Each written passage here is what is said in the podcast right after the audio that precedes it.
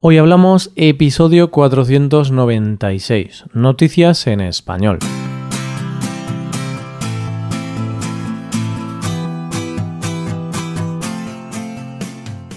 Bienvenido a Hoy Hablamos, el podcast para aprender español cada día. Ya lo sabes, publicamos nuestro podcast de lunes a viernes. Puedes escucharlo en iTunes, en Android o en nuestra página web ya sabes que tienes disponible la transcripción de este episodio y una hoja de trabajo en PDF con ejercicios y explicaciones de vocabulario y expresiones. Este contenido solo está disponible para suscriptores premium. Hazte suscriptor premium en hoyhablamos.com. Hola, ¿qué tal oyente? Qué poquito queda para que acabe el año, ¿verdad? no sé si te has dado cuenta, pero hoy es el último jueves del año y por lo tanto es nuestro último episodio de noticias antes del año nuevo. Vamos a empezar con una noticia de inteligencia artificial. Continuaremos hablando de la desconexión del teléfono móvil y terminaremos con una condena un tanto especial. Hoy hablamos de noticias en español.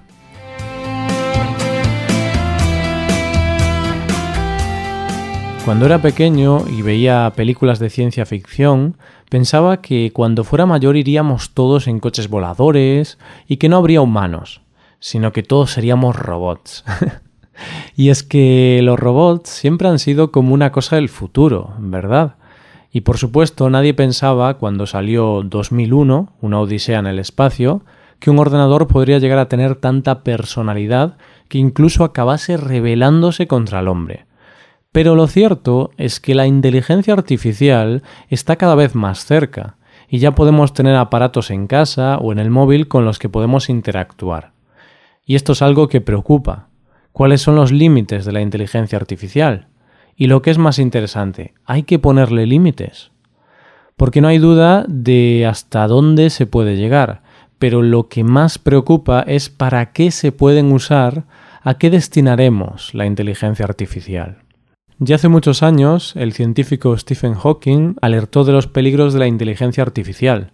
Él decía que podría significar el fin de la raza humana, porque podrían llegar a superar las capacidades intelectuales de los humanos y los humanos podrían llegar a no ser necesarios si la inteligencia artificial era capaz de producir todo lo que los humanos necesitan.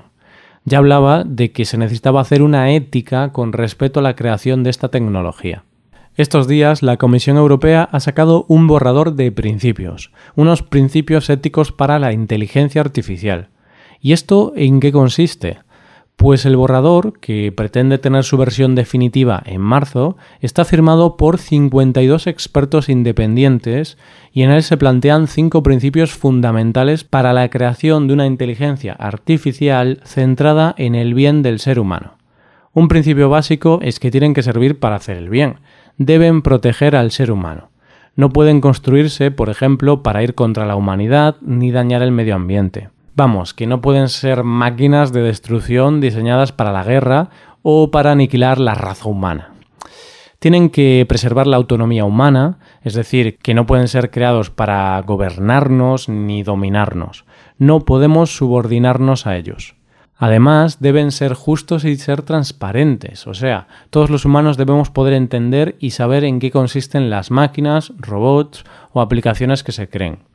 La verdad es que no sé tú, pero todo esto a mí me da un poco de miedo. Ya me imagino a miles de robots atacándonos y, haciéndonos sus esclavos.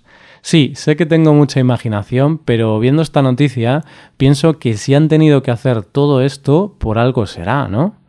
A estas alturas parece necesario que se regule un poco este tipo de tecnología, o que al menos se sienten unas bases de buen hacer. Porque la inteligencia artificial en sí no tiene que ser mala, pero lo que puede no ser del todo bueno es si cae en malas manos. Así que esperemos que ese sueño que teníamos de los robots cuando éramos niños no se convierta en una pesadilla. Vamos con la siguiente historia. ¿Te has fijado en las salas de espera que todo el mundo está mirando sus móviles? Que vamos por la calle mirando el móvil. ¿Te has dejado alguna vez el teléfono en casa y te ha provocado un poco de ansiedad? Mira, recuerdo una vez que se me rompió el móvil y tengo que reconocer que, que me creó un poco de nerviosismo. Tenía la sensación de que estaba totalmente incomunicado. Y ahora te pregunto, querido oyente, ¿serías capaz de estar un año entero sin smartphone? No sin teléfono, porque podrías llamar, pero sin smartphone. Es decir, que no podrías tener WhatsApp, redes sociales, Internet en el móvil, ni nada de eso. ¿Podrías? ¿Imposible? y si te digo que si lo consigues ganarías 80.000 euros. Ahora, ¿qué? Te lo estás pensando, ¿eh? Pues este es el reto que ha lanzado la empresa de aguas vitaminadas Vitamin Water bajo el lema ¿Sabías que una de cada dos personas dice que no podría vivir sin su smartphone? El reto consiste en estar un año, 365 días, con sus noches, sin teléfono inteligente a cambio de 100.000 dólares. Vamos, unos 80.000 euros. Interesante, ¿no? Los candidatos solo tienen que cumplir tres requisitos ser mayores de edad, vivir en Estados Unidos y utilizar un smartphone todos los días antes del reto. Claro, no puede participar una persona que nunca ha estado interesada en estos aparatos porque sería muy fácil ganar, ¿no?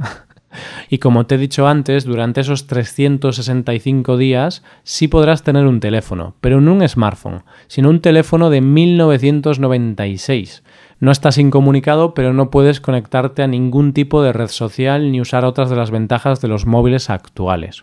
Las normas son que no te puedes conectar a ningún móvil o tablet, ni a las de tus amigos, claro, que ya estabas pensando, no pasa nada, que alguien me deje un teléfono y dinero fácil que me gano. Pues no, porque una de las condiciones para cobrar es pasar por un detector de mentiras. Eso sí, no es que tengas que estar como un ermitaño, porque te dejan tener ordenador. Para ser elegido solo tienes que explicar en qué ocuparías el tiempo que normalmente gastas con tu smartphone. Y como te puedes imaginar, hay respuestas para todo, desde los que dicen que leerían más, viajarían o los que pasarían más tiempo con sus seres queridos. La empresa dice que el objeto de este experimento es una forma de terapia contra la adicción al móvil. Y es que los estudios revelan que una gran parte de la población prefiere perder la cartera al móvil, o que pasamos más horas conectados que socializando en la vida real. Y es que es cierto que nuestros móviles son cada vez más un apéndice nuestro. ¿No te parece que sería un gran experimento comprobar hasta qué punto es necesidad o adicción? Y ya que hablamos de esto, te tengo que decir que todos deberíamos dejar los móviles cuando estamos con amigos o familia y dedicarnos un poco más a hablar y conocernos porque eso de estar en una mesa con los amigos y cada uno viendo el móvil a su bola es algo que me molesta bastante. Y vamos ya con la última noticia de hoy. ¿Te acuerdas de Bambi? Sí, la película que vimos de niños y que nos hizo perder la inocencia. Estábamos tan felices viéndola hasta que un cazador le dispara a la madre de Bambi y tú no te podías creer lo que acababa de pasar. Rezabas porque la madre sobreviviera al disparo, pero no, Muere mientras el pobrecito la llama desesperado. Mami, mami. Y entonces le dicen que no va a volver porque ha muerto a manos del hombre. Es una película realmente triste. No sé cómo pueden hacer cosas así para niños, que nos traumatizan. Bien, pues ¿te imaginas que tienes que verla obligatoriamente una vez al mes durante un año? Sería terrible, ¿verdad? Perdona que te haya hecho recordar tan duros momentos, pero esta es la condena que le han impuesto a un cazador furtivo en Estados Unidos. David Barry es un cazador furtivo de Missouri en Estados Unidos. Está acusado de matar a cientos de venados de manera furtiva y con una crueldad desmesurada durante más de tres años.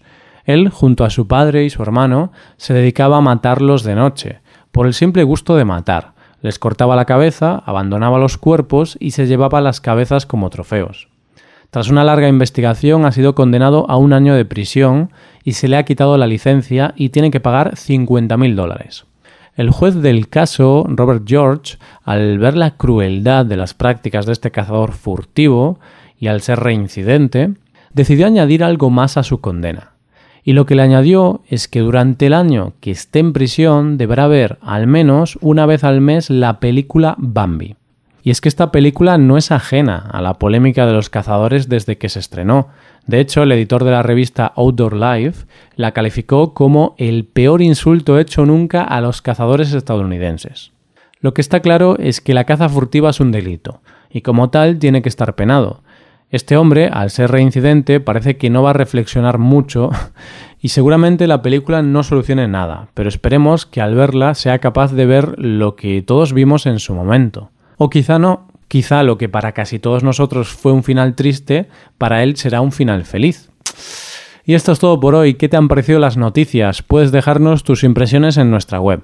Con esto llegamos al final del episodio. Te recuerdo que en nuestra web puedes mejorar tu español de distintas maneras.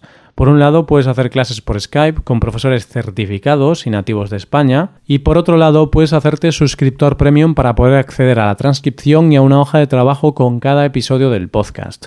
Todo esto lo tienes en hoyhablamos.com. Esto es todo. Mañana volvemos con un episodio de conversación real y sin guion entre dos nativos.